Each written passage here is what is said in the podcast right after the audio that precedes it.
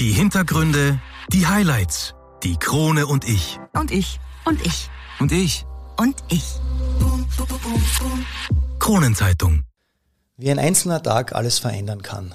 Diese Erfahrung hat Badmintonspielerin Jenny Ertl gemacht.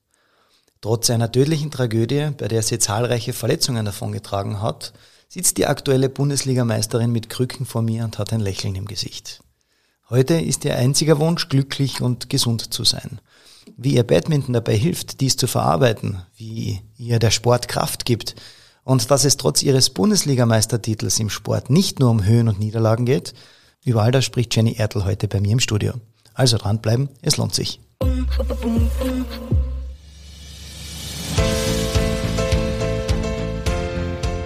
Einwürfe. Der erste Sportpodcast der Kärntner Krone. Die Audioplattform für Leistungssport, Vereinssport, Breitensport und Gesundheitssport. Ein Podcast zum Mitreden, zum Zuhören, zum Nachmachen. So bleiben wir alle in Bewegung. Ich bin Patrick Jochum. Schön, dass du mit dabei bist.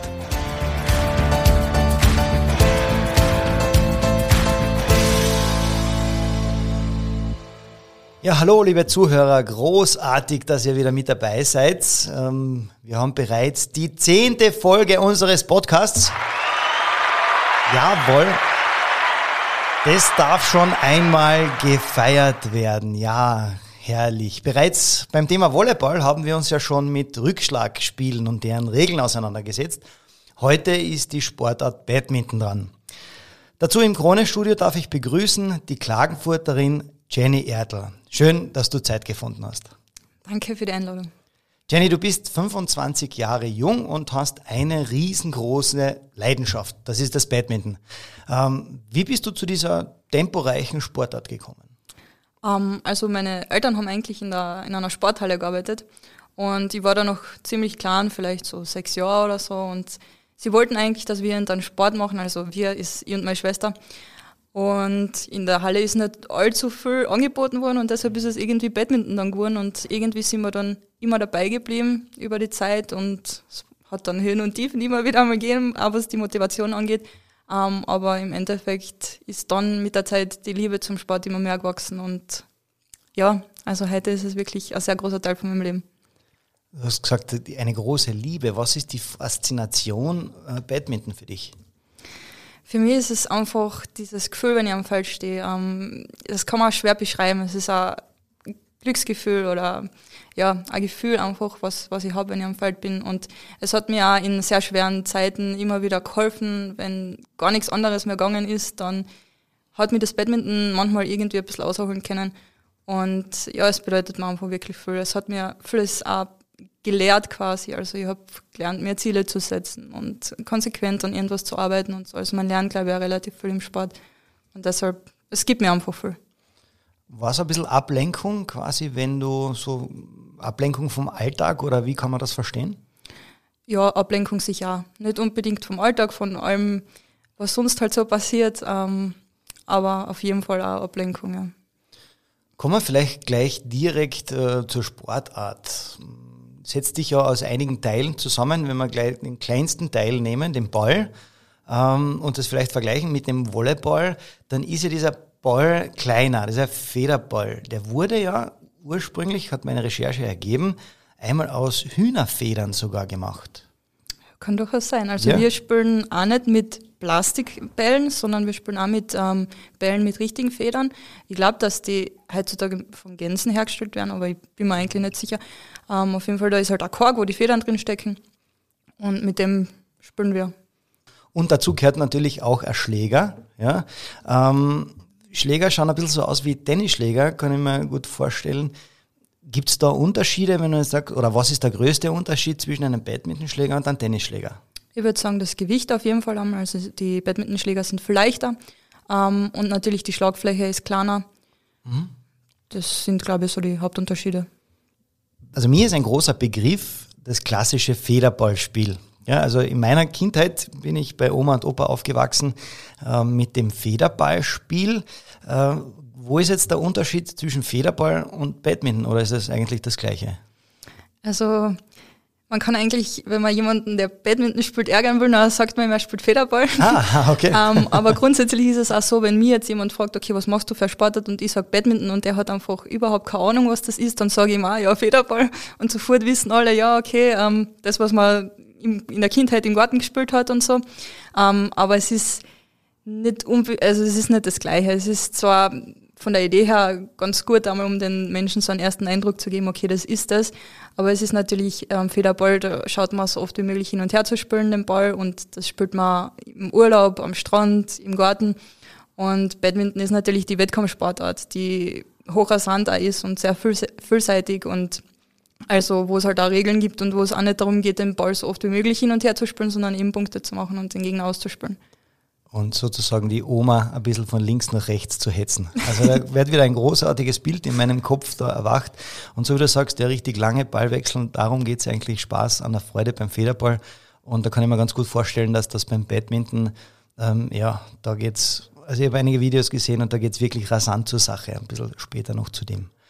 Kommen wir vielleicht dazu, ähm, welche Voraussetzungen benötigt man denn überhaupt, ähm, um Badminton spielen zu können? Man sagt ja, es ist ja wegen der Schnelligkeit und der großen Laufintensität, ähm, erfordert diese Sportart einfach eine hohe körperliche Fitness. Ist das eine Grundvoraussetzung oder wie siehst du das?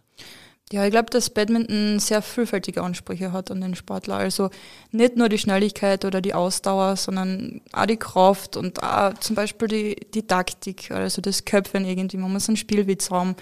Ähm, also koordinativ muss man gut drauf sein. Also da sind wirklich viele Faktoren, die da zusammenkommen und die dann einen guten Badmintonspieler ausmachen. Olympisch ist die Sportart ja 1992 ähm, ins Programm mit aufgenommen worden ähm, hat die Anfänge gehabt äh, 1972 bei den Olympischen Sommerspielen in München und hat sich letztendlich dann also 1992 durchgesetzt. Kommen wir vielleicht gleich zu den Spielregeln und, und, und Voraussetzungen.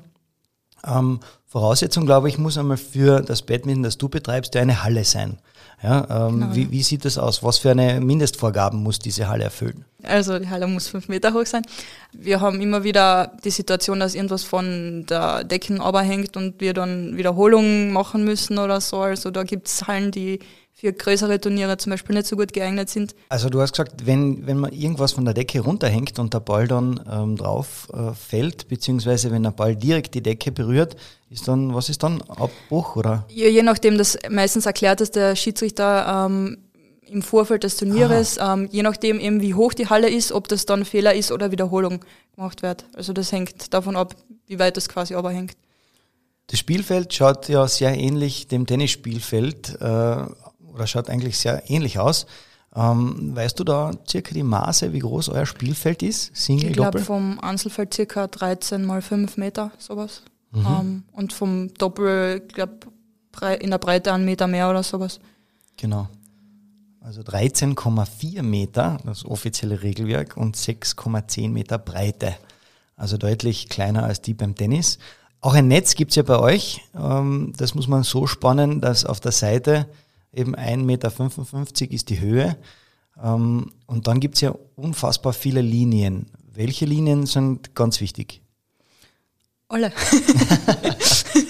wir, wir, brauchen alle beim Spiel. Also, außer wenn man Einzel spielt, dann braucht man, die, braucht man die äußeren seitlichen Linien nicht, weil die sind fürs Doppel. Ähm, aber sonst, man braucht die ja, es ist schwierig, die zu benennen, weil wir eigentlich nicht unbedingt die jetzt mit Namen benennen, die Linien. Also die vordere Linie, die ist quasi unsere Aufschlaglinie irgendwie, wo der Aufschlag drüber gehen muss.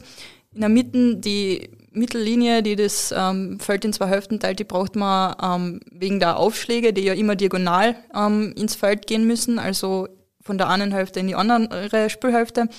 Ähm, und die hinteren Linien, da braucht man im Einzel eigentlich auch nur die hintere, weil die vordere ist fürs, für einen Doppelaufschlag. Ähm, und ja, die sind eben die Outlinien einfach, wo, wenn der Ball außerhalb hinfällt, ist einfach out. Jetzt kennen wir sozusagen Halle, Spielfeld, Netz, aber ganz interessant, damit ich ein Match spielen kann und dann erfolgreich sein kann, äh, ja, wie wird gezählt bei euch? Ja, also das, die Zählweise, das ist eine ziemlich komplizierte Angelegenheit eigentlich. Also da tun sich viele, die Kinder sowieso am Anfang sehr schwer. Ähm, grundsätzlich zählt jeder Fehler, also wenn man ins Out spielt, ins, ins Netz oder den Ball nicht erwischt oder so und der Ball im Feld ähm, Im eigenen Feld? Im eigenen Feld zum Liegen kommt, dann ist es halt alles ein Punkt für den Gegner. Und es zählt eben jeder Fehler als Punkt. Also früher hat es das einmal gegeben, diese Zählweise, wo man nur den Punkt machen hat können, wo man den Aufschlag gehabt hat quasi. Das ist jetzt nicht mehr so. Ähm, und der Aufschlag wechselt dann immer, je nachdem, wer den Punkt macht. Das heißt, der, was den Punkt gemacht hat, hat Aufschlag. Ähm, ja, es wird bis 21 Punkte gespielt, ein Satz, auf zwei gewonnene Sätze. Das heißt maximal drei Sätze. Und Auch im dritten Satz dann bis 21? ab dann bis 21, wobei es theoretisch auch Verlängerungen geben kann. Also wenn es jetzt zum Beispiel 2020 steht, dann wird auf zwei Unterschied gespielt. Maximal bis 30. Also mit 30, 29 kann man gewinnen. Okay, sehr interessant. Zum Aufschlag vielleicht noch etwas. Du hast ja gesagt, da gibt es eine Aufschlaglinie. Und ich muss beim Aufschlag, dann kann ich einfach draufhauen oder, oder wohin muss ich denn, gibt es einen gezielten Aufschlag? Also das ist jetzt ein links, rechts, vor, zurück, hat das da irgendeine Vorgabe? Also ganz wichtig einmal, was uns vom ähm, Tennis auch unterscheidet und was viele eigentlich intuitiv machen wollen, wenn sie in die Halle kommen, von oben aufschlagen. Das gibt's bei uns nicht. Ähm, also bei uns muss der Aufschlag unter einer gewissen Höhe sein, beziehungsweise früher hat man gesagt bis zu den Rippenbogen. Ähm, also man, es muss auf jeden Fall von unten aufgeschlagen werden. Ähm, und es muss immer diagonal aufgeschlagen werden. Je nachdem, wie der Punktestand ist, entweder von rechts auf rechts oder von links auf links. Also bei geraden Punkteständen auf der eigenen Seite, also wenn man jetzt selber Aufschlag hat auf der eigenen Seite, ähm, von rechts auf rechts, sonst von links auf links. Aber, warte mal, jetzt von rechts auf rechts. Jetzt stehe ich, du hast vorher gesagt, da gibt es so, eine- Linie, Aufschlaglinie, die ist so eine T-Linie, oder? Die ist unterteilt. Ist das richtig? Genau, also es ist die Mit in der Mitte die Linie, die Mittellinie und vorne die Aufschlaglinie quasi. Also man steht eigentlich hinter der Aufschlaglinie in der richtigen Hälfte schon. Genau, jetzt, zur äh, jetzt bleiben wir bei diesem rechts, rechts. Jetzt stelle ich mich rechts hin, schlage von unten auf und der Ball darf dann nicht aus meiner Sicht dann auf der linken Hälfte runterfallen. Habe ich das richtig verstanden? Ähm, doch von deiner Sicht aus auf der linken Seite. Ah, also von, also- von seiner, von der anderen Sicht dann wieder auf der rechten. Also wir das, sagen immer das, so. das meinst du mit rechts, rechts? Okay, Genau. also heißt, wenn ich auf der rechten Seite stehe, muss ich diagonal servieren. Diagonal, ja. Und der, der Gegner, der mich anschaut, auf dessen rechter Seite kommt dann der Ball herunter. Genau. Okay. Ja, kennen wir aus. Ja, ja, ja, ja. Ich habe ein bisschen recherchiert, ja. Und jetzt werfe ich dir einfach so ein paar äh, Brocken hin und ähm, du sagst mir einfach, was das für den Autonormalverbraucher bedeutet. Kommen wir zuerst vielleicht zu den verschiedenen Schlagarten. Was ist ein Clear, Smash, Drop, Stop? Ähm, also das sind alles Schläge vom Hinterfeld. Ähm, clear bedeutet von Hinterfeld ins Hinterfeld quasi. Drop, Also ein langer Ball? genau, ein langer, ein langer von hinten. Ja. Ähm, Drop ist ein kurzer von hinten, Okay. von oben geschlagen quasi, also über Hand. Und Smash ist scharf nach unten. Ja, eh eigentlich so einfach, ja, genau. ähm, dann bleiben wir vielleicht bei der Schlägerhaltung. Da gibt es den sogenannten Bratpfannengriff. Also äh, äh, assoziiere ich jetzt nicht mit Badminton, Bratpfannengriff, aber gibt's, ja, äh, lernt man das oder ist das ein Anfängerhalter oder was ist das? Das ist vermutlich so, wie du den Schläger am Anfang halten Ah, ja, würdest. genau, genau. Direkt von der Küche aufs Spielfeld Bratpfannengriff. Genau. Ja? Und so wie ihn viele Kinder am Anfang halten Mhm. und was aber eigentlich eher suboptimal ist fürs Badminton. Also wir haben den V-Griff eigentlich, den wir versuchen den Kindern ähm, näher zu bringen. Ja, wenn man raufschaut dann auf die Finger, dann hat man da das V.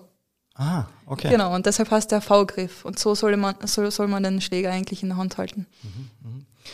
Ähm, dann ist das Schlagwort China-Sprung. Gibt's auch. Was ist China das? Jump, ja. Ähm, so ein Sprung zur Seite, ähm, um eigentlich einen guten Stick-Smash, also einen Smash mit kurzer ähm, Ausholbewegung und kurzer Schlagbewegung ähm, besser durchführen zu können. Das ist halt eine Lauftechnik quasi ins Hinterfeld. Und es gibt, wir sagen, am, am Netz nach unten schlagen, das nennen wir töten. Das ist vielleicht ein bisschen Ja, das steht bei mir auf Seite 2.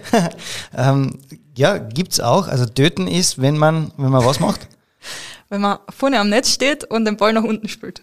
Ja, so, dass der andere nicht mehr dazukommt. Im. Optimalfall ja. Ja, sehr gut.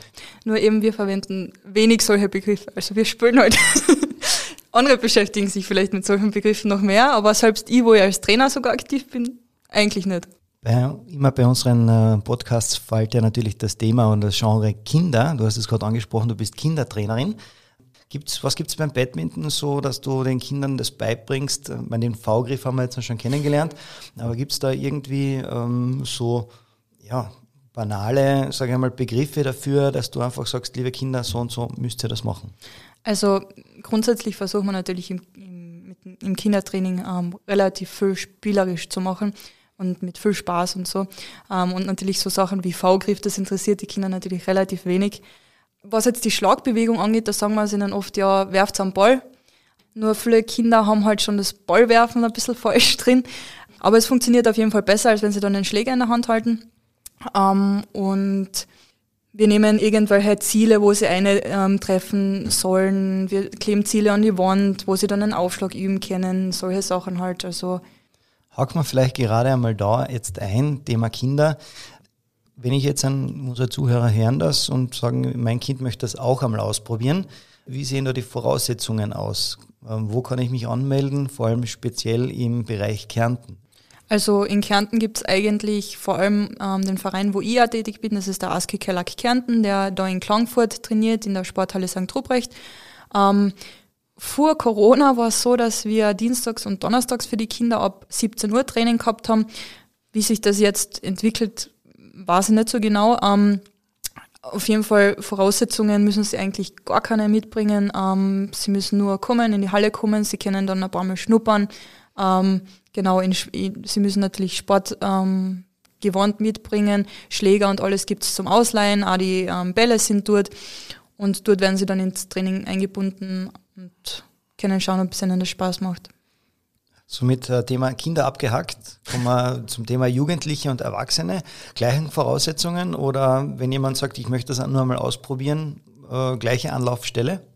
Gleiche Anlaufstelle, äh, Anlaufstelle andere Zeiten. Ähm, die trainieren später meistens, also zum Beispiel haben wir mittwochs um 19.30 Uhr dann meistens für die Hobbyspieler das Training gehabt. Und es sind immer relativ viele ähm, Spieler, also auch Hobbyspieler in der Halle, also auch USI-Sportler immer wieder.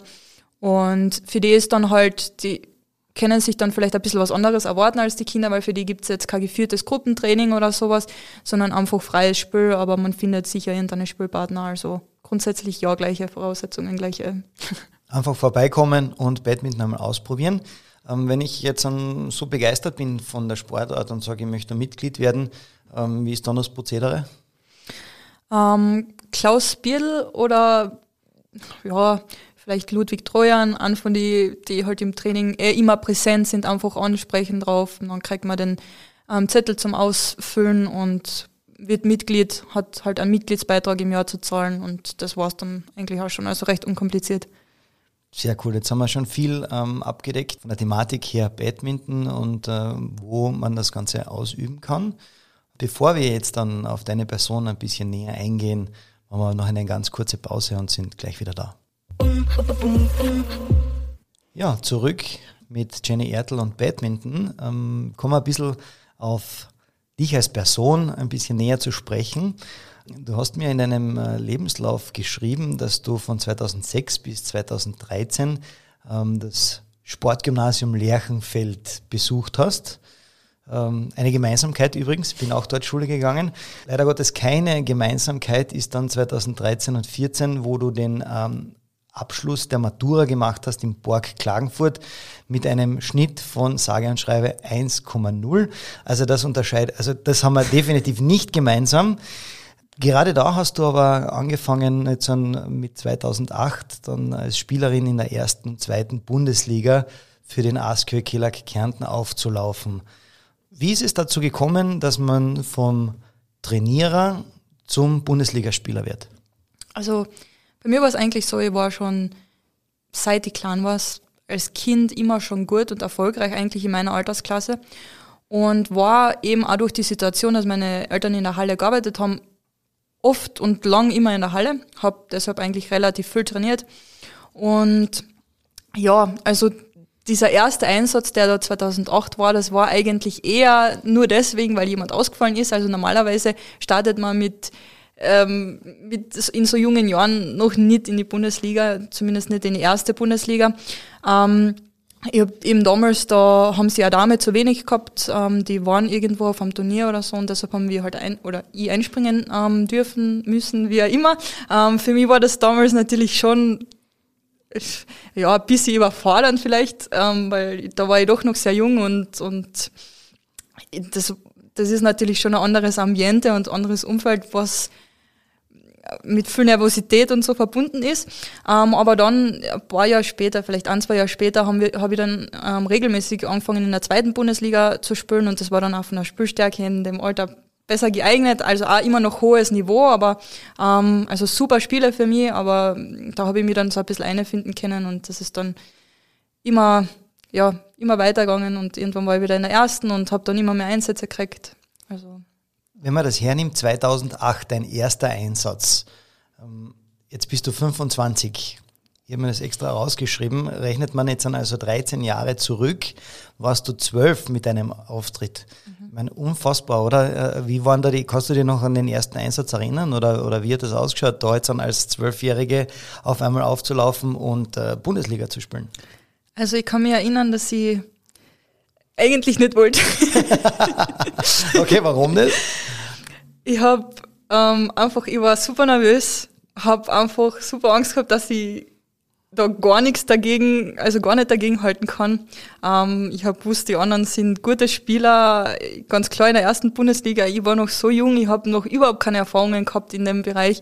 Und ich weiß, dass ich davor meine Doppelpartnerin zugejammert habe und dem ich ja, vorbereiten hat müssen, dass ich das dann ähm, ja, die, es war einfach die Nervosität im Vorfeld, die war wirklich enorm. Dann war es eh ganz okay und habe, glaube ich, auch ganz okay gespielt und so. Also da, das war dann nicht so das Problem, aber einfach so dieses, man weiß nicht, was auf einen zukommt und es ist ganz neu. Es ist doch etwas, wo man, wo ich seit seit ich ganz klein war, immer zugeschaut habe und wo das Fernsehen dann oft da war oder irgendwas, also wo man dann natürlich Respekt hat davor.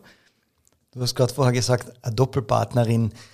Ich weiß ja, du hast eine Schwester, die auch Badminton spielt. Wie kommt es dazu, dass zwei Schwestern sich für die gleiche Sportart interessieren und dann auch beide noch so erfolgreich sind? Ähm, ja, dass wir uns für die gleiche Sportart interessieren, ist ganz einfach, weil eben unsere Eltern uns quasi dazu gebracht haben ähm, und wir einfach dabei geblieben sind und wir haben uns, glaube ich, auch gegenseitig immer so ein bisschen motiviert, dann auch dran zu bleiben. Ähm, dass wir beide erfolgreich sind, ja, ich denke schon Konsequenz auch einfach im Training ähm, und vielleicht trotzdem auch recht gute Voraussetzungen, die wir mitgebracht haben, einfach weil wir ähm, früh, also jeder Sport fast ausge, ähm, ausprobiert haben und deshalb vielleicht doch relativ sportlich einfach waren und einfach auch relativ früh angefangen haben. Das ist auch immer wichtig im Badminton und einfach auch immer dabei geblieben sind. Kommen wir aber vielleicht dazu, dass du es nicht immer leicht gehabt hattest. Und zwar meine ich damit, ähm, trotzdem die Leute vielleicht nicht an dich geglaubt haben und du trotzdem dran geblieben bist, um weiterzumachen. Hat es irgendwann einmal den Moment gegeben, wo du gesagt hast, Badminton, nein, ich höre auf damit? Ähm, also grundsätzlich die Idee, glaube ich, immer wieder oder den Gedanken oder die, einfach die, dass man aus Frust oder so einfach mal sagt, nein, ich will jetzt eigentlich nicht mehr. Ähm, und auch, dass man das ein oder andere Mal, vor allem in früherer, in früheren Zeiten mit den Eltern dann diskutiert hat, nein, ich will nicht in die Halle. Und Aber so ernsthaft der Gedanke, das wirklich sein zu lassen, das nicht. Also ich kann mir Badminton aus meinem Leben jetzt sowieso nicht mehr, aber ich glaube auch in der Zeit, ich habe es mir nie wegdenken können, weil es einfach immer ein großer Teil war. Und das hat natürlich immer wieder Trainer und Unterstützer und so geben, die dann an, halt doch wieder äh, die Lust da wieder gegeben haben und unterstützt haben. Und das hilft dann natürlich auch in den Situationen. Und natürlich die Eltern auch. Also die haben natürlich geschaut, dass wir dranbleiben und haben uns dann im Nachhinein gesehen sehr viel ermöglicht dadurch, ja. In deinem Lebenslauf steht, dass du seit 2016 Regio-Trainerin bist und das Konzept Spielerpass mitentwickelt hast. Äh, erklär mal genau, was ist eine Regio-Trainerin und äh, was ist der Spielerpass? Also wir haben vom österreichischen Badmintonverband aus eben die ähm, Österreich quasi so in Regionen unterteilt ähm, und wir sind in der Region Süd. Ähm, das heißt, wir haben Trainings spezielle für ähm, Kärnten, Steiermark so, ähm, wo wir einmal im Monat also zumindest war es so vor Corona, mal schauen, wie es jetzt dann weitergeht, ähm, einmal im Monat Trainings angeboten haben, irgendwo in, innerhalb dieses Gebiets halt für alle Kinder gemeinsam. Und ja, das Spielerpass, also der, der Spielerpass, das ist etwas, was wir entwickelt haben, um eben die Freude bei den Kindern ein bisschen mehr ähm, noch anzuregen und um ihnen die Motivation noch ein bisschen ähm, zu erleichtern einfach. Ähm, das ist einfach so ein ja, Blatt Papier eigentlich, wo verschiedene Punkte oben steht, die sie erfüllen müssen, um dann den nächsten Boss zum Beispiel zu kriegen. Und es ist auch für uns ein bisschen so eine Rückmeldung, okay, wann kommt der eine in die nächste Gruppe zum Beispiel. Ähm, da ist für uns ein bisschen so eine Kontrolle, okay, kann er das schon, kann er das noch nicht so gut.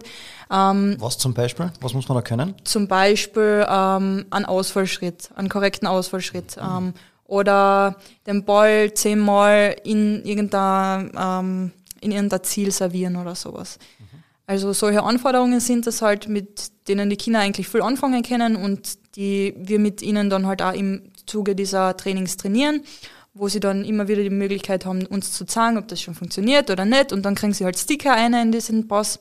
Cool. Und eben wenn sie dann am Boss, also ähm, vervollständigt haben, dann kriegen sie ein T-Shirt mit, also in der Farbe vom Boss und mit einem Badmintonspieler oben und kommen dann in die nächste Gruppe, beziehungsweise kriegen den nächsten Boss und können dann weitermachen. Sehr cool. 2017 und 2018, wir gehen ein bisschen weiter in deinem Lebenslauf. Ähm, da warst du ja Staatsmeisterin in Damen-Einzel. Äh, gehört das zu deinen absoluten Highlights da dazu, äh, die, die, du bis dato erlebt hast? Auf jeden Fall, ja. Also Wie mich, kam es dazu? Wie kam es dazu, ja. Ich habe extrem viel trainiert im Vorfeld. Ähm, ich bin ja eben noch ein paar Jahre davor, ich weiß nicht genau, ähm, auf jeden Fall aus dem Jugendnationalteam ausgeflogen. Ähm, und habe dann eigentlich erst einmal so eine Zeit gehabt, wo ich auch nicht so unbedingt die größte Motivation gehabt habe, wo ich auch nicht so viel Einsätze gehabt habe, gerade jetzt international und so. Ähm, ich bin aber immer dran geblieben und irgendwann ist dann die volle Motivation einfach gekommen, wo ich einfach wirklich eigentlich nichts mehr anderes tun wollte, außer spielen. Und ich habe dann einfach angefangen, wirklich viel zu trainieren, also noch mehr, als ich sowieso schon getan habe und auch viel selbstständig vor allem zu trainieren und mir mit der Trainerin, die ich damals da halt gehabt habe, ähm, auch individuelle Trainings noch auszumachen und ähm, ja, irgendwie durch das Training und durch die Motivation, ich glaube, wenn man etwas wirklich will, dann schafft man auch noch einmal viel mehr, ähm, ist es dann irgendwie dazu gekommen, dass ich es dann in den zwei Jahren halt geschafft habe, dann wirklich die Beste in Österreich zu sein und ähm, 2018 da war ich wirklich, also da habe ich mich einfach wirklich souverän gefühlt am Feld. Also ich habe gewusst, in Österreich zu der Zeit kann mir kein Spieler, wenn ich jetzt mein Spiel halbwegs ähm, spielen kann, kann mir niemand irgendwie zu neu kommen oder mir jetzt besiegen oder so. Also das ist natürlich schon ein besonderes Gefühl, wenn man das am Feld hat. Du hast eingangs erwähnt, du bist aus dem Jugendnationalteam rausgeflogen. Äh, A, warum? Und zweite Frage ist dann, dann wird man die Top 1 in Österreich, das muss ja dann äh, ja absolut, ja, also das Warnsignal schlechthin sein für die, die Team- äh, oder für die Nationalteamkarriere, oder? Ja, also warum bin ich rausgeflogen? Ähm, ist vielleicht, sie haben nicht bei mir so das gesehen, dass ich wirklich was erreichen will. Ähm, sie haben gemeint, sie wollen keine guten Bundesligaspieler heranzüchten. Das haben sie mir damals so gesagt. Es war natürlich hart zu hören, trotz allem. Ähm, vielleicht haben sie ein Stück weit recht gehabt. Ich habe noch nicht gewusst, wo ich hin will. Aber hätte vielleicht auch jemanden gebraucht, der mir da ein bisschen an die Hand nimmt und mir irgendwie sagt, okay, so setzt man sich Ziele und, und arbeitet für etwas und so. Ähm, aber ja, im Endeffekt es hat dann auch gepasst für mich. Und das, ich glaube, dass ich es vielleicht ein Stück weit auch gebraucht habe, weil für mich war es dann, ich, hab, ich wollte es denen eigentlich auch beweisen. Also mir selbst auch, aber auch denen. Also es war einfach irgendwie eine Genugtuung, dann zu sehen, okay, ich gewinne gegen die, die dort trainieren im Nationalteam und bin trotzdem besser als die, obwohl ich eigentlich mit denen gar nichts mehr zu tun habe.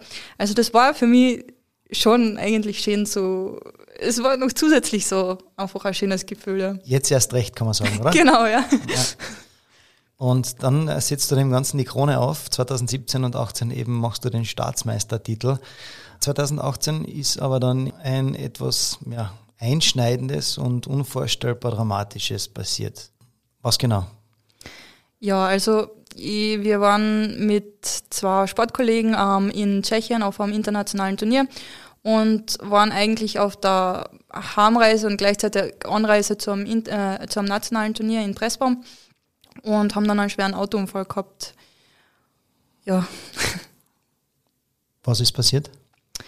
Ähm, also so ganz genau, ich, äh, ich kann mich nicht erinnern. Ähm, die zwei sind leider verstorben, können es leider nicht mehr sagen. Ähm, die Polizei geht von einem Fehler von Seiten des gegnerischen Fahrers aus. Ähm, aber wie gesagt, ich kann dazu eigentlich nichts sagen, ich erinnere mich an nichts.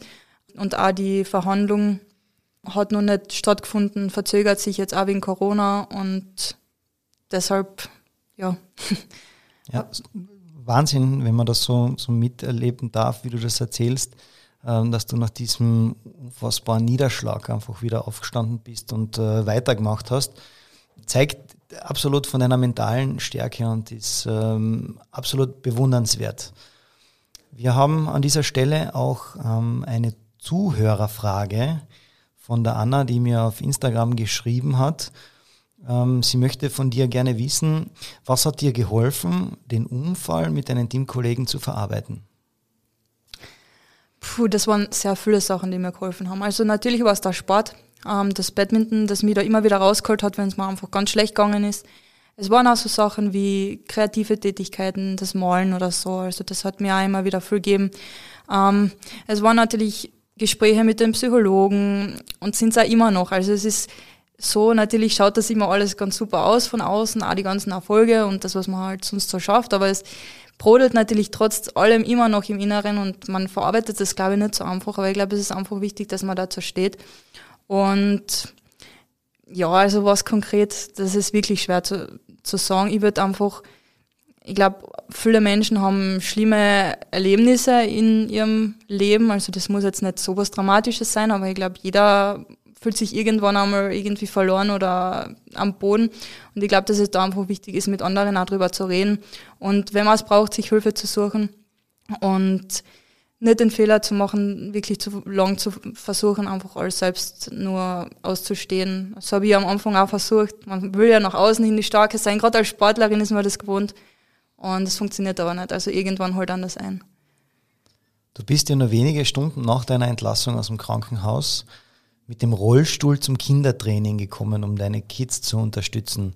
Äh, eine wahnsinnig große Geste. Ähm, war dir das in dem Moment einfach ein Bedürfnis oder wie, wie hast du gesagt, äh, ich habe jetzt die Chance, ich komme aus dem Krankenhaus raus, was mache ich als erstes? Das war für mich eigentlich gar keine Frage. Für mich war klar, das mache ich. Also ich weiß cool. nicht, das war, ich, teilweise haben sie mich auch im Krankenhaus besucht gehabt, die Kinder und die Trainer und ähm, und ich wollte sie auch einfach wiedersehen und das war wirklich schön. Also die Kinder, die haben sich ganz lieb auch um mich gekümmert. Das war ganz schön eigentlich, ja. Kann man sagen, das ist dann äh, definitiv die, die Badminton-Sportart, die sowas wie eine Art Therapie für dich ist? Ja, doch schon auch. Also gerade was das Psychische und was das, das Verarbeiten angeht, hat mir Badminton schon viel geholfen. Wie gehst du mit deinen Verletzungen um? Du hast ja einige Operationen gehabt und äh, du stehst ja mir oder sitzt mir gegenüber mit Krücken. Trotzdem, ein Jahr nach deinem Unfall steigst du wieder ins Badminton Einzel ein und gewinnst Gold bei den ASKÖ-Bundesmeisterschaften. Mit deiner Schwester hast du dann überhaupt noch im Doppel Silber geholt. Ich meine, unfassbar. Wie schafft man das? Vor allem auf der einen Seite die Verletzungen, ja, und dann trotzdem wieder gleich am Start zu sein ich wollte unbedingt spielen. Das war das, was mich zurückgeholt hat. Also auch einfach, wie ich aus der Reha dann zurückgekommen bin, war einfach das das Einzige, wo ich gewusst habe, das will ich machen. Und körperlich war ich noch nicht so weit, ähm, aber ich wollte es unbedingt. Und wenn man was wirklich will, dann schafft man vieles. Und ich, hab, ich war halt davor auch wirklich eine gute Badmintonspielerin, deshalb habe ich vielleicht einfach auch von den Schlägen her und von, ja, von den Kompetenzen her einfach viel mitgebracht. Und deshalb ist es mir dann auch gelungen, das zu gewinnen im Einzel. Ähm, Vorteil war vielleicht auch ein bisschen so, ich habe keinen Druck gehabt, die anderen auf einmal schon. Dieser, diese Favoritenrolle ist auch oft schwierig dann zu handeln, wenn man es vor allem auch nicht so gewohnt ist vielleicht. Deshalb war, also jetzt so im Nachhinein, wenn ich zurückschaue, ist es auch für mich eigentlich so ein bisschen so, ein bisschen unglaublich und ein bisschen so, vielleicht auch nicht unbedingt jetzt vom Körperlichen her das, der beste Weg, aber also damals für mich auch was das, einfach das, die Gesamtheit, die, Gesamtheit Mensch und angeht, war es auf jeden Fall das Beste und das Wichtige, ja. Wahnsinn, was du ablieferst da im, im, Laufe deiner Karriere. Ich muss aber trotzdem noch einmal einhaken und zwar beim Thema Verletzungen. Ähm, für mich ganz interessant. Welche Verletzungen hast du von dem Unfall ähm, davongetragen? Ich kann mich nur an, also ähnlich, also das ist auch eine, eine Sache, die mich äh, mit dir verbindet. Ich habe einen äh, Motorradunfall gehabt ähm, und wenn man da im Krankenhaus aufwacht, äh, ist das eher ja, nicht so spannend. Ähm, wie ist es dir gegangen? Welche Verletzungen hast du gehabt? Ähm, relativ viele. Also ich habe ähm, Oberschenkel gebrochen gehabt, ähm, Schlüsselbein, Brustbein, mehrere Rippen, Elle, Mittelhand, ähm, die Milz war eingerissen, die Lunge verletzt, ähm, Ablatzwunden am Kopf, mehrere Abschürfungen halt. Ähm, also nein, es war nicht angenehm. Trotzdem, was war dein erster Gedanke? Einer der ersten Gedanken war tatsächlich dann, wie irgendwie wieder begriffen habe, was überhaupt passiert oder dass ich wieder spielen will. Super, sehr gut. Da können sich, glaube ich, viele ähm, ein, eine, eine Scheibe davon abschneiden und genau mit dieser Einstellung äh, ja, weiterhin ja, den Alltag bewältigen, möchte ich fast sagen. Springen wir aber jetzt vielleicht äh, zur aktuellen Saison und zwar 2020 äh, und dann also die Saison 2020-21 bist du als Spielerin nach Traun gewechselt. Wie ist es dazu gekommen? Ähm, denn in derselben Saison seid ihr dann österreichischer Badminton-Sieger geworden, Meister, muss man sagen. Mhm. Ja, also wie ist es dazu gekommen? Der Verein, also der, unser Verein, der Aski Keller Kärnten, hat sich entschlossen, aus der Bundesliga auszusteigen. Ähm, ich war ja im Jahr davor die eigentlich die Mannschaftsführerin von der Bundesliga. Mir hat das auch eher überrascht eigentlich, dass sie den Schritt dann wirklich gemacht haben. Also sie haben schon länger davon geredet gehabt, aber ich habe sie eigentlich immer überzeugen können davon, dass es für einen Verein eigentlich wichtig ist, eine Mannschaft zu haben, in den Medien präsent zu sein, ähm, für die Kinder eine Perspektive zu haben. Ähm, Was war das Ausschlaggebende, dass sie ausgestiegen sind? Äh, das ist schwierig zu sagen. Also ich glaube, es war mit ein Grund ein bisschen auch Corona, diese Ungewissheit. Mhm. Ähm, es war Geld natürlich ein Thema, ähm, dass sie gesagt haben, die Mannschaft ist zu teuer. Ähm, und auch das Thema, dass einfach zu wenig ähm, eigene Spieler im Moment noch da sind oder waren. Ähm, ich denke, das waren so die Gründe, die sie dazu bewegt haben. Ähm, ja, und wir haben dann halt das erfahren waren jetzt nicht erfreut drüber, ähm, aber ich für mich selbst habe eigentlich schon gehofft, dass es zumindest für mich als Person jetzt ähm, eigentlich nicht so negative Auswirkungen haben wird. Und wir haben dann auch mehrere, also ich habe mehrere Angebote gekriegt, ähm, wo ich spielen hätte können. Und bei Traun hat es einfach am besten gepasst. Und bin dann mit meiner Schwester eben dorthin gegangen. Und das war wirklich super. Also die haben mir alle Spiele ermöglicht, die ich auch spielen wollte, haben aber immer Rücksicht genommen auf meine körperlichen Schwierigkeiten, aber auch wenn ich psychisch einmal irgendwie für mich sein wollte oder so. Ähm, und das war wirklich super eigentlich, also die Saison und natürlich der Meistertitel sowieso. Also das war richtig cooles Erlebnis. Gratulation an dieser Stelle und wir haben natürlich auch mit deiner Schwester darüber gesprochen, wie sie denn das Ganze erlebt hat. Die lassen wir jetzt noch einmal zu Wort kommen und dann hätte ich gerne auch aus deiner Sicht, äh, wie du das Ganze gesehen hast. Also, liebe Conny. Ich habe mit dem Team von Asketraun und mit der Jenny gemeinsam den Meistertitel in der ersten Bundesliga geholt und ich werde euch jetzt kurz erzählen, wie das für mich war. Also schon die erste Partie am Samstag war ja sehr spannend und da hat die Jenny aber auch nach der Begegnung schon mit mir geredet, dass sie eventuell morgen, also am Sonntag, zum Einsatz kommen wird. Als dann Sonntag war, habe ich die Jenny vor dem Spülen massiert gegen die Schmerzen und da hat sie mir halt gesagt, dass sie fix zum Einsatz komme. Und ja, als es dann kurz vor meinem Doppel war, war ich eigentlich nicht so nervös, weil ich gedacht habe, dass ich eh nichts zu verlieren habe bin dann aber schon ein bisschen aufgeregt in das Spiel reingegangen und habe dann einfach gehofft, dass wir wenigstens ein bisschen mit den anderen mithalten können. Ja, wie man dann halt gesehen hat, haben wir relativ gut mit unseren Gegnerinnen mithalten können, sodass wir ja im Endeffekt das Spiel gewonnen haben. Ich habe natürlich dann mich sehr über den Sieg gefreut. Es war mir aber dann noch immer bewusst, dass es knapp werden können für das gesamte Team. Und als dann der Gleichstand da war und es zum Golden Set gekommen ist, war ich auf jeden Fall mehr nervös als vor meinem Spiel. Wir haben dann unsere Teammitglieder sehr angefeiert und das Spiel ist aber dann nicht mehr so knapp geworden wie die anderen, aber es war trotzdem spannend. Wir haben bei jedem Punkt ziemlich mitgefiebert und als dann der Matchball da war und wir den Punkt gemacht haben, ist das ganze Team aufs Feld gelaufen und wir haben uns halt gegenseitig gratuliert. In dem Moment war ich natürlich sehr glücklich, sehr stolz, äh, dass wir das geschafft haben und auch, dass ich ein Teil davon war.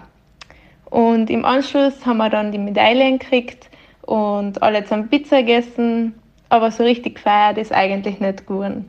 Klingt nach einem sehr entspannten Sonntagnachmittag. ja, sehr entspannt. Ähm, Wahnsinn. Also das für, für die, die es noch nicht so am Schirm gehabt haben, aber es ist da wirklich in eine Entscheidungspartie gegangen. Also Spielstand war, oder das, eigentlich muss man so sagen, wer zweimal gewinnt, ja, äh, hat dann den Meistertitel und ihr habt dann beim Spielstand von 1 zu 1 also einen Entscheidungstag gehabt.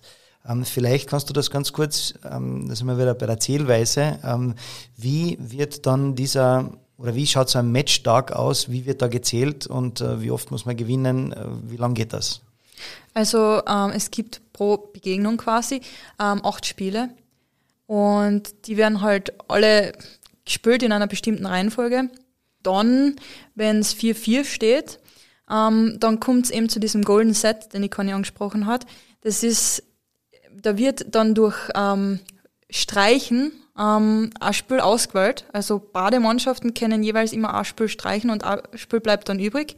Ähm, und da wird dann ein Satz gespielt und wer den gewinnt, hat dann die Begegnung gewonnen und wie du gesagt hast, zweimal muss man gewinnen, dann hat man den Meistertitel mehr oder weniger. Also Begegnung, jetzt um dieses vielleicht nochmal ähm, einzuwerfen, äh, wie es zu diesem Spielstand 1 zu 1 kommt. Ja? Also ihr habt, damit man einmal gewinnt, acht Begegnungen ja? Genau, acht Spiele, ja. Acht Spiele und da wurde einmal gewonnen, einmal verloren. Somit war dann ein Gesamtergebnis 1 zu 1. Und dann entscheidendes drittes, dritter Spieltag, muss man sagen, auch da wieder diese acht Begegnungen. Genau. Ja, ähm, inwieweit oder wann war der Schwester oder du im Einsatz? Also ich habe in alle drei Begegnungen gespielt. Ähm, in, der ersten und zweiten jeweils Einzel und Doppel. Ähm, es war so, dass die erste Begegnung ähm, eine Woche vorher war in Traun und die zweite und dritte dann jeweils Samstag, Sonntag ähm, eben in Preisbaum. Dann kommt der Sonntag, also extra genau. noch der entscheidende Spieltag. Genau. Wieder von, acht Begegnungen. Genau, und von dem hat er die Conny erzählt. Ja. Ähm, das war für mich, ich habe ähm, da schon eben im Vorfeld mit der Conny geredet gehabt, dass ich denke, dass es besser ist, dass sie das Doppel spielt. Einerseits, weil ich natürlich von den Schmerzen her und so ähm, gewusst habe, zwei Spiele werden wirklich schwer werden. Ähm, und weil ich eigentlich auch so im Gefühl gehabt habe, okay, ich mit der Florentina, wir gewinnen das nicht gemeinsam. Irgendwie funktioniert es gerade nicht so. Ähm, vielleicht hilft es, wenn einfach wer anders drin steht. Und für sie war das natürlich eine coole Chance und mir hat das natürlich dann auch voll getaugt, dass sie dann ihr Spiel gewonnen hat. Ähm, dann habe ich allerdings immer Einzel verloren, was ähm, ja, mir auch sehr geärgert hat, ehrlich gesagt. Ähm, aber es körperlich funktioniert einfach noch nicht so gut, wie es ähm, sollte. Ja, und dann ist es halt nochmal extrem knapp geworden. Aber das letzte Spiel, das ist, ähm, also bei der zweiten Begegnung war der Golden Set des ähm, Dameneinzel und in der dritten Begegnung jetzt eben war es das Mixdoppel und das ist uns zugute gekommen. Da haben wir dann ein bisschen ähm, höher gewonnen. Das war dann nicht mehr ganz so aufreibend, aber natürlich fieberst extrem mit. Und wir waren dann natürlich wirklich super froh, weil wir es auch gar nicht so erwartet haben eigentlich. Wie kann man sich das vorstellen? Ihr seid live dabei, fiebert mit mit euren äh, Mannschaftskollegen und Kolleginnen. Ähm, und jetzt dann der letzte Punkt. Äh, stellt man sich das vielleicht so in Zeitlupe vor, der Ball, äh, wie er dann diese 27 Sekunden runterfällt, bis er den Boden berührt und dann man letztendlich wirklich weiß, wir sind Meister? Ja, wir sind alle aufgesprungen, haben natürlich geschrien, wie ja schon die ganzen vorherigen Bälle. Also es war wirklich eine extreme Stimmung in der Halle, obwohl ja keine Zuschauer erlaubt waren. Aber es war einfach durch die zwei Mannschaften so eine Stimmung in der Halle, als ob die Halle voll wäre. ähm, und die, wir sind dann natürlich aufs, aufs Spielfeld gelaufen, ähm, haben die Spieler umarmt, ähm, haben so natürlich den Moment einfach genossen und dann eben die Medaillen überreicht gekriegt und war schon schön, ja. Und dann Pizza und Wasser oder wie feiert man dann einen Meistertitel? Gibt es da noch irgendwo dann eine Sondereinheit, wo man dann wirklich noch einmal vereinsintern zusammenkommt oder wird am selben Tag gefeiert oder ich kenne das ja nur vom, äh, der KAC wird Meister, ja, dann ist ja äh, in, in ganz Kärnten äh, die Hölle los, ja, ähm, insofern es nicht gegen VSV geht. Aber ähm, da ist man schon ein bisschen stolz. Wie schaut das äh, aus, wenn man Staatsmeister im Badminton wird? Man ist auch stolz, aber es schaut anders aus als beim Eishockey oder so. Ähm, Pizza und Wasser, ja, für mich, weil ich keinen Alkohol trinke. Ähm, auch für die anderen eher, weil natürlich die Heimfahrt auch noch angestanden ist und da wird man kein Risiko eingehen, aber natürlich haben die danach dann, wie sie daheim waren, noch gefeiert unter sich. Ich habe sowieso haben müssen, weil ich am nächsten Tag ähm, ins Krankenhaus, Krankenhaus hab müssen zur Operation. Also oh. ich habe das wirklich nicht viel feiern können. Ähm, grundsätzlich ist es natürlich ein Unterschied, ob man im Eishockey oder im Badminton einen Meistertitel sich holt. Also das ist einfach von der Medienwirksamkeit und alles, das äh, macht natürlich den Unterschied, aber wir waren trotzdem sehr stolz und haben das trotzdem für uns selber, wir haben uns trotzdem gut gefühlt und auch, die haben sicher gefeiert, nur eben meine Situation war halt, dass ich dann fahren haben müssen. Kommen wir vielleicht aber ähm, zu deinen ganz großen Highlights, ja. Was sind so für dich diese, nennen wir es vielleicht äh, drei Highlights, wenn du aus diesen ganzen Erfolgen was rausnehmen kannst, wo du sagst, die sind jetzt an, äh, unter meinen Top 3? Also, wenn du wirklich die Top 3 erfahren willst, dann müssen wir uns leider wiederholen, weil. ähm, Können wir gerne machen. Na, weil für mich waren ganz klar die Staatsmeistertitel im Einzel ganz was Großes für mich. Dann natürlich jetzt der, der Meistertitel. Das war einfach eine unglaubliche Sache, weil mit einer Mannschaft einen Titel zu holen ist auch nochmal was ganz was anderes. Und dann ähm, schon auch jetzt der Einsatz für die ähm, für, fürs Nationalteam bei der Quali für die Team EM, was im Dezember 20 war. Ähm, das war für mich einfach so eine Chance und Möglichkeit, die eigentlich, mit der ich nicht gerechnet habe. Also wo ich nicht gedacht habe, dass ich die Möglichkeit kriege, dort wirklich zu spielen. Und das war was ganz Besonderes für mich, weil es einfach so das erste Mal auch von, von Seiten des Nationalteams und von den Seiten eben, wo ich früher eigentlich ja nie die Anerkennung dafür gekriegt habe und nie den Zuspruch gekriegt habe, dann auf einmal so viel Unterstützung auch da war und dann so viel Vertrauen, dass sie mir dann sogar aufgestellt haben, obwohl ich wenn sie mich jetzt selber gefragt hätten, ich war, ich war noch nicht bereit dafür. Also cool. ja, das war ganz besonders. Ein weiteres Highlight steht ja bevor und damit meine ich, ähm, du wirst ein Buch rausbringen. Ja, im September 2021, also in diesem Jahr, kommt ein Buch von dir raus äh, mit dem Titel Ich bleibe am Ball nach Autocrash zurück in den Spitzensport. Was kannst du uns dazu erzählen? Ja, also ich habe eigentlich circa ein Jahr nach dem Unfall angefangen, alles aufzuschreiben, was mir passiert ist, aber eigentlich nur mit dem Hintergrund, das selber zu verarbeiten, weil es psychisch sehr schwer für, für mich war und da teilweise immer noch ist. Ähm, und das hat mir dann ein Stück weit halt einfach geholfen und das war halt auch so teilweise die Empfehlung halt von den Psychologen und so, dass das helfen soll. Und das habe ich dann gemacht und irgendwann ist dann die Idee da, dabei eigentlich oder ist die Idee halt aufgekommen, ähm, dass sie damit auch anderen Menschen vielleicht helfen kennt, weil wie gesagt, jeder Mensch hat irgendwelche schweren Phasen in seinem Leben. Und ja, dann habe ich, hat ein langer, langer Weg eigentlich ähm, zuerst einmal gefolgt, bis ich einen Verlag gefunden habe, wo ich das Gefühl gehabt habe, es passt und wo auch von der Gegenseite das gepasst hat. Und jetzt ähm, mit dem Enstaller Verlag ähm, gehen wir halt jetzt den Weg und bin schon ziemlich gespannt, was da dann am Ende rauskommen wird, ja. Also für alle Zuhörer, im September ist es soweit, diesen Jahres kommt das Buch von Jenny Ertl raus. Ähm, ja, und wer da genaue Details wissen möchte, am besten Buch kaufen äh, und, und selbst ein bisschen reinschnuppern. Jetzt machst du ja aber Badminton meets Art. Ja, was kann man dazu sagen? Kreativität und Sport lese ich heraus. Stimmt das? Genau, ja. Ja, also ich, unter Badminton meets Art, da laufen läuft eigentlich so ein Gewerbe, was ich angemeldet habe, wo ich ähm, Badminton-T-Shirts und jetzt auch Pullover ähm, gestalte, also kreiere, wo ich ähm, einfach Motive kreiere und die dann ähm, auf die T-Shirts drucken lasse und die dann eben zum Verkauf anbiete. Und Genau so eins hast du übrigens ja auch an. Das Genau, sehen dann ja. die Zuhörer dann auf unseren Fotos, die wir auch online stellen. Ja, wie geht es weiter? Ja, also angefangen hat es eigentlich dadurch, dass ich eben sehr viel gemahlen habe, einfach eben in der Zeit, um irgendwie klarzukommen. Und irgendwann, man kann aber nicht immer nur einfach Sachen machen, die an einfach nur gut tun, aber wo, wo einfach nichts dahinter steht. Und deshalb habe ich mir dann irgendwann, hat sich das so ergeben, dass ich ähm, angefangen habe, halt diese T-Shirts zu machen. Also es war dann auch so, ich wollte für mich selber einfach so ein T-Shirt haben mit Badminton, weil ich wollte ähm, irgendwie ausdrücken können, meine Leidenschaft auch zu dem Sport und so. Und ich wollte jetzt kein Sport-T-Shirt anziehen, sondern ich wollte irgendwas für die Freizeit, für den Alltag halt haben, was aber irgendwie trotzdem sagt, okay, Badminton. Und das gibt's ja für Eishockey, für Fußball und so, aber eben nicht für, für Badminton. Und dann habe ich eben auf Reha das erste T-Shirt damals gestaltet. Damals habe ich noch direkt am T-Shirt gemahlen, ähm, also quasi aufs T-Shirt.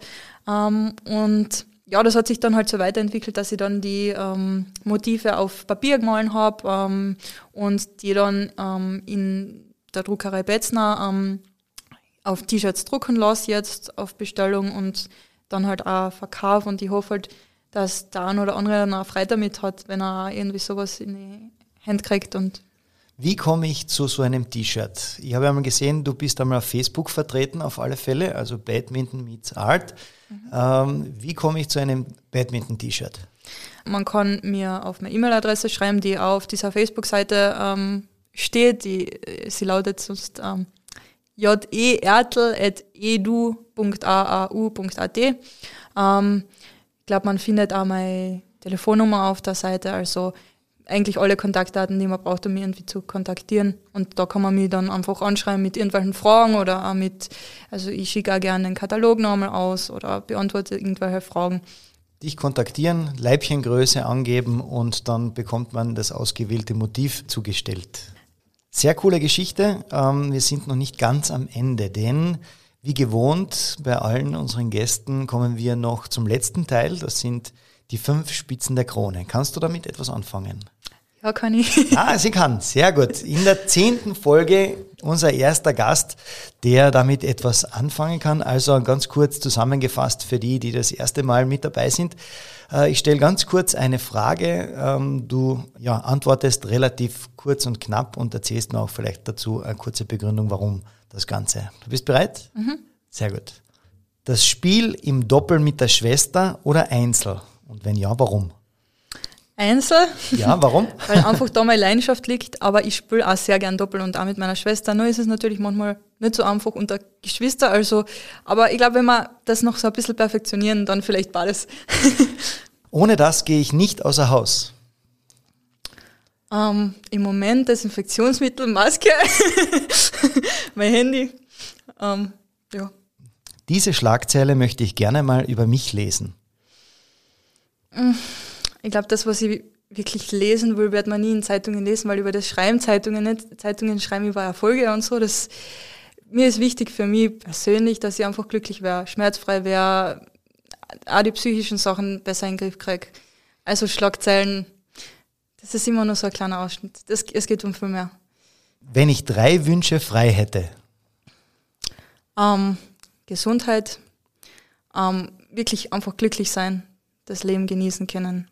Also keine Schmerzen und auch psychisch einfach, dass es wieder aufwärts geht. Also ja, einfach das, das Leben. Also es geht, bei den Sachen geht es um viel mehr als um, als, als um Sport. Da geht es wirklich um Lebensfreude, um Familie. und abschließend, das möchte ich den Zuhörern noch sagen. Ähm, ja, also danke auf jeden Fall an alle, die mich unterstützen, auch meine Sponsoren und ähm, natürlich meine Familie und alle, die mich irgendwie auf meinem Weg begleitet haben, die Therapeuten, die Ärzte, alle, die irgendwie eine Rolle gespielt haben. Also wirklich danke und ähm, ich hoffe, ihr unterstützt mich alle noch weiterhin. Und ja, würde mich natürlich freuen, wenn viele dann das Buch vielleicht kaufen und dann auch noch einen besseren Einblick einfach zu, zu kriegen und auch wirklich die Hintergründe ein bisschen zu verstehen vielleicht. Dann sage ich recht herzlichen Dank, Jenny Ertl, dass du bei uns zu Gast gewesen bist und uns wirklich ja, äh, Rede und Antwort gestanden hast. Danke dir. Ja, wir kommen in der zehnten Folge ja zu einer wahrhaften Premiere, möchte ich sagen, denn wir haben ein Gewinnspiel. Wer jetzt noch dabei ist, hat nämlich die Möglichkeit, etwas zu gewinnen. Und zwar, wir verlosen Startplätze beim Radmarathon, der am 6. Juni stattfindet. Ja, was müsst ihr dazu tun? Relativ einfach unter gewinnspiel.kärnten.kronenzeitung.at folgendes E-Mail schreiben mit dem Kennwort Einwürfe und ein Foto von euch. Äh, im, im, Fahrraddress, am Rad, ganz egal. Also Kennwort Einwürfe in den Betreff schreiben und ein Foto von euch einschicken und ihr könnt einen von 40 Startplätzen ergattern. Ja, das war's dann auch schon äh, mit einer weiteren Folge von Einwürfe. Ich darf noch unseren nächsten Gast ankündigen. Beim nächsten Mal reden wir über den Radsport. Und dazu wird uns, ja, man kann sagen, eine lebende Legende besuchen. Bako Wrohlich kommt zu uns ins Studio und wird uns äh, ebenfalls Rede und Antwort stehen. Und wie immer, solltet ihr Fragen oder Anregungen an unseren nächsten Gast haben, dann könnt ihr dies auf verschiedene Weise tun. Schickt mir eine Nachricht auf Instagram unter einwürfe.patrickjochum, eine Message auf meiner Facebook-Seite Einwürfe der Sportpodcast der Kärntner Krone oder mögt ihr es doch eher per Mail dann an einwürfe.kronenzeitung.at. Ja, ich sage danke fürs Zuhören und wir hören uns.